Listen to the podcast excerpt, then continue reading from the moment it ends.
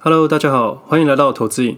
这里会分享我这几年来全职交易的心得，并分享对现在金融时事与台股交易的一些看法。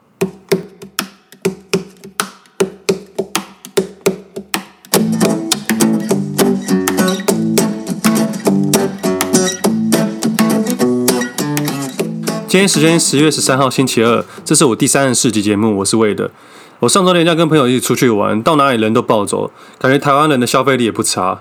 这次出去玩才发现，已经好一阵子没有出去了，好像都在工作。我感觉这样好像不太行。我记得上一次有好好的出去玩，大概是八月份去垦丁玩吧。其他日子假的假日都有事情要做，我的手机都不太能离身的感觉。我最近在想，我能不能一周不使用手机？不知道我的生活会变成怎么样子？应该是蛮特别的。不知道各位有没有挑战过？那这次出去玩，跟朋友聊天，他是一个有在关注，但是没有太积极交易的人。但因为快要三十岁，突然意识到投资的重要性，他也跟我说，我的 Podcast 平台各平台都追踪了。哎，对了，我们还有 YouTube，如果可以的话，听众朋友可以帮我订阅一下。之后我们可能有多一点时间，可能会做一些影片。那订阅数到一定的程度后，我们才会有信心去做。怕到时候真的做了，但是没有人要去看，那效益好像不大。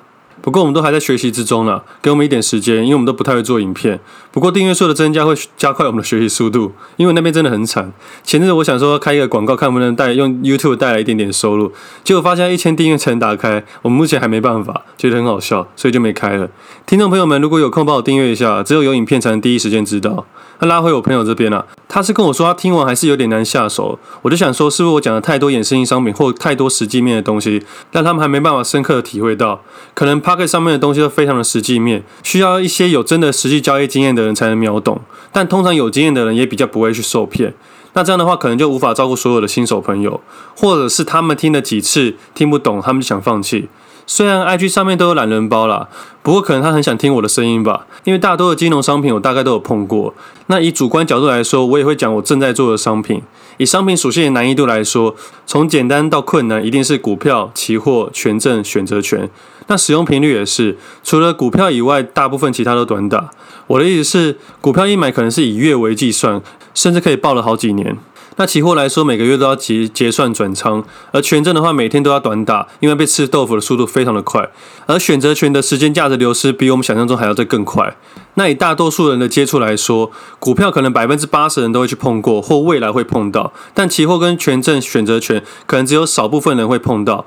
难度也高上许多。那一开始我都是讲自己想讲的，因为股票的概念大逻辑是差不了多少，所以我也比较少去说。但我听完我朋友给我的感觉是，他很想要接触，但是还是没有什么太大的头绪。听完后，我自己思考了很久，我觉得应该要站到大多数听众的立场去想这件事情。所以之后节目会把衍生性商品的比重降低一点，多聊一些股票的概念和操作的周期，甚至会带带一点理财的观念。当然，这样做的话，我的操作风格也会跟着转换，所以我决定可能会暂时把衍生性商品的部位全部处理掉。那现在其实时间其实是早上八点钟了，准备要开盘，而我没有衍生性商品的关系，所以我也不需要准时去盯盘，可能待会录完音再过去慢慢看一下就好了。因为以股票操作逻辑来说，不需要太过于盯盘，只需要用收盘价去调整部位就可以了。反正我觉得金融市场不会倒，未来想玩的时候再回来玩就可以了。我就先专心看股票就好，因为他看的层面比较不太一样。这样可以让大多数的听众更清楚地去面对投资市场，而再带入一些生活的例子和实际交易的心法，或许是一个三赢的局面，而我也能好好准备我第二人生，也可以达成我去年的期望，好好体验这个世界，不再以全职交易为终身事业。我会继续投资，但会将投资当做我人生的一个润滑剂。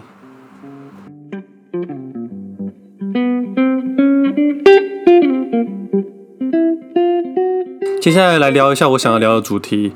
投资是为了赚钱，但投资不代表一定会赚钱，他们其实是两回事。我在想，如果跟要跟世界新手朋友说一件很重要的事情，我会跟他说什么？我可能会打醒很多人吧。我觉得投资前一定要知道，赚钱是投资的目的，但不是唯一的途径。以我的经验来说，大多数的投资很容易犯的一个很严重的错误，就是认为投资只想要赚钱，但忘记其实是可能会赔钱的。常常因为过度的期望而让自己无法接受失败后的打击。因为投资本来就是个几率游戏，像以前念书的时候都学到两三个观念：投资、投机跟赌博，这三件事都是几率游戏。但我觉得最大的差别是什么？对于这件事的规划性，规划性越足够，就越靠向投资这件事情。规划性越低的时候，就越靠近赌博这件事情。假设你有要做一件投资，你会注重于每个细节、每个游戏规则。但如果你想都没想就带着钞票冲进去的话，这叫做赌博。我认为在赌场里面有投资，在投资的市场里面也有赌博，这就是其中的差别。你对这件事的信心程度与用心程度。各位可以好好思考一件事情。拉回我想说的，以投资的立场来说，你可能花了很多时间去研究一件事情，但是最后是失败的。但偶尔你去赌场闭着眼睛乱下注却大赚钱，其实最后的原因还是要归于几率这一件事情。所以不可否认的是，不管你是投资还是赌博，运气也是其中之一的成分。就像假设你是二零二零年准备要投资的人，过年前开户跟过年后开户的两种同水准的投资人，进场时间可能就是过年前或者是过年后的差别，那损益就差很多了。假设知识水准与研究程度都相当的情况下，运气也是其中一环的因素。它是影响损益的一个重要的条件之一。那今年看到股灾而跑去开户的新手投资人，可能开完户后准备要下单，可能就五月了，接着七月才敢进场。那现在应该痛得不要不要的。而即使是现在上涨到你的损益平衡点，你也很有可能因为等了好几个月的未实现亏损，而害怕赔钱把库存出清，接着就没办法享受最后的涨幅了。一直想要等到回跌再买入，结果真的跌回来你的价格时候，通常都已经是趋势转向了。就这样无限的循环，反而到最后你就不知道自己在干什么了。新手投资人很容易犯一个错误，就是过去一直觉得投资跟自己无关，等到大家都在买，而且都赚钱的时候，你也赶快去开户。突然看到机会来了，却是仓仓促的去准备，并且带着犹豫的观念去进场。而市场中赚大钱人，大部分都是苦熬了十年或五年，就在等待一次的时运。他可能这十年来没有太大的表现，但可能某一年突然大爆发。外人觉得他好像是暴发户，但其实他已经努力了十几年了。不知道各位有没有听过，在股票市场里，常常就是赚一年的钱养一辈子的自己，就是这个关系。那新手投资人还有一个实际上开户的问题，比如说额度的问题。刚开户的新手投资人，营业员只会给你十万的额度，好一点可以开三十万，但你也不能融资券，也不能信用交易。那我说真的，如果再给你遇到三月份的这个股灾，你可能顶多进个十万或三十万，你觉得你能改变你的生活吗？运气好，给你赚了一倍、两倍，但是还不及你的年薪。很多人都说，如果遇到股灾，他要把房子贷款全部 all in 进去。等到真的股灾的时候，你根本来不及做这件事情，因为你根本还没准备好。这个交易市场一直都会给你机会，但前提是你要先准备好。在等待的过程中，就是不停地提升自己的财务知识，这样子才算是一个好的投资人。那接下来我再讲一个实际投资面的问题。许多投资人会犯一个错误，我来讲一个小小的观念。我们在掷硬币的时候，大家都知道掷出正面与反面的几率各是二分之一，对吧？但假设现在出现一个状况，连续三十次出现正面。那第三十一次出现正面的几率为多少？如果你是个赌客，你会认为第三十一次出现反面的几率会比较大。但其实以客观角度来说，我们都知道第三十一次出现正面跟反面的几率也是各二分之一。这很像投资股票一样，大家都会认为。跌这么深了，应该不会再跌了，或是说涨这么多了，应该不会再涨了。但市场根本不会管你怎么想。以上升趋势中的股票来说，在上升的几率就是会比较大；而在下跌趋势中的股票，在下跌的几率也会比较大。但有时候股票会处在整理区间，就像硬币拿在手上还没值的感觉一样。这时候就要告诉自己，这边我看不太懂。那你可以趁这段时间去研究其他相关事情，去提高你的胜率。那以骰子的例子来说，就像去研究这个人过去掷掷出正面的几率有多大。反面的几率有多大？虽然我们都知道，以客观的立场来说，正面跟反面的几率都是二分之一，但直的人可能有惯性的动作或者其他因素等等，还是可能会影响到某些特定的因素。就在我们在研究主力、研究线图、研究新闻、研究财报一样，但最终的结果还是要丢了才会知道。用这个观念导入交易的逻辑，才不会掉掉入人性的盲点。作为投资人，很常陷入这个问题。我们会有先入为主的观念，以为都已经出现三十次的正面，下次一定不会出现正面，心里会偏向下一次应该是反面的问题。这跟这两周大盘指数一直向上涨的感觉一样。放空人总是会想，都涨这么多了，明天应该会下跌的谬论。所以我想提醒各位，假设之后股市下跌，你也不要陷入那种都已经跌了这么多了，明天应该会上涨的问题上。用撒硬币的概念，可以让投资人更客观的看待几率这件事情，也能淡定的去看待股票的上涨与下跌这件事。不过，我们做投资的考量应该不只是运气跟几率吧？当然需要考量其他因素。像我最近有个朋友跟我聊说，他最近投资赚了很多钱。这位朋朋友是有点年纪了，那我知道大多数赚钱的人都喜欢分享，我也继续听下去了。只是我不知道原来他也有投资啊。聊到后面才知道，他最近套了十多年以上的股票开始赚钱了，他也开始积极的操作，每天去看股票。但是这几年来，他都不曾提过他有在投资。不过我知道这大哥本业很赚钱啊，那他也就开始分享他的交易逻辑、产业分析等等。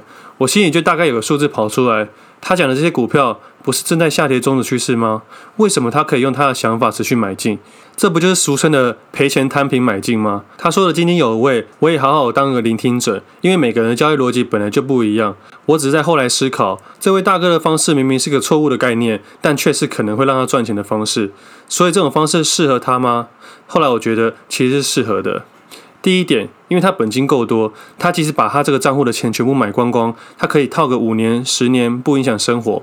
某方面他已经做了资金控管，他把生活与投资已经分开了，这边只是剩余资金放的地方而已。第二点，他买一般现股，不太会有时间价值的问题，只要公司不倒，就还是会有残值，不像衍生性金融商品可能会有隐含成本跟时间价价值成本。第三点，虽然他预测短期要大赚一波，但实际上如果他没有大赚一波，对他来说也没差，他有足够的时间去耗。第四点，他觉得他有参与到市场，得到某方面的满足感，不一定是金钱，他因为投资让他心情很好，我觉得也不错。所以以上四点他已经做到了：资金控管、风险概念、周期优势、交易逻辑。虽然每一样都跟我想的不太一样，和跟我的做法完全不一样，但是我觉得这就是每个人应该要设计自己的投资游戏。而且可能预期中的不太一样，但游戏还没结束之前，谁也不知道结果。或许十年之后他是对的，就像巴菲特一样，他投资生涯几十年，总是会遇到一些质疑跟意见。如果他时时改变他的做法，反而会把自己的投资搞得乱七八糟。我觉得不如好好坚持一件事情。所以投资之前，我们会以赚钱为目的，但它并不是一定会发生的事情，它是可能会发生的事情。这跟赚钱是两回事。赚钱其实比较像是你已经想好能控制的因素，而去算出获利为多少。比如说，我有个朋友在网络上卖一些商品，他可以将售价扣除成本，剩下再扣掉一些相关费用等等，剩下的就是他的获利。先不考虑一些细节跟税务跟时间成本等等，我要说的是，这样才能称为叫做赚钱，因为可以将过去的经验与相关的因素。数尽量考量在内，你可以推算未来可能带来的收益，但投资只是可能能赚到钱。时常用过去的例子去诉说未来的预测，是一件蛮愚蠢的事情。经验的确能提高你的胜率，但并不是下一次获利的必要条件。所以不要总是带着钞票冲进来，就以为可以带走更多的钞票。投资是一件好事，它可能会让你的人生有意外的惊喜，但一个好的人生不能时时刻刻都有惊喜。过去这些交易的日子，给我学到一件很重要的事情：不要时时刻刻跟别人说你的损益，甚至你可以完全不说。假设损失大，别人会看不起你，甚至鄙鄙视你的专业。某种程度来说，会让投资人怀疑自己的交易，失去了该有的自信。如果获利，大家可能会把你称为股神，大家跑来问你看法，逼着你预测。这时候你可能会致富。有时候你说对，有时候你说错，就会开始去追求百分之百胜率的谬论。不停的想让自己接近一个完美的交易，但其实是不可能的。你找不到一个完美的圣杯，但可以找到属于自己的交易模式。我们尽量对内保持自信，对外保持谦虚。最后，我想提醒一件事：新手投资人不要时常公布自己的损益。我曾经读过一段话：假设你还在赌桌上，不要急着数筹码，等你离开赌桌后，你有的是时间。今天我们先到这里，我们下次见，拜拜。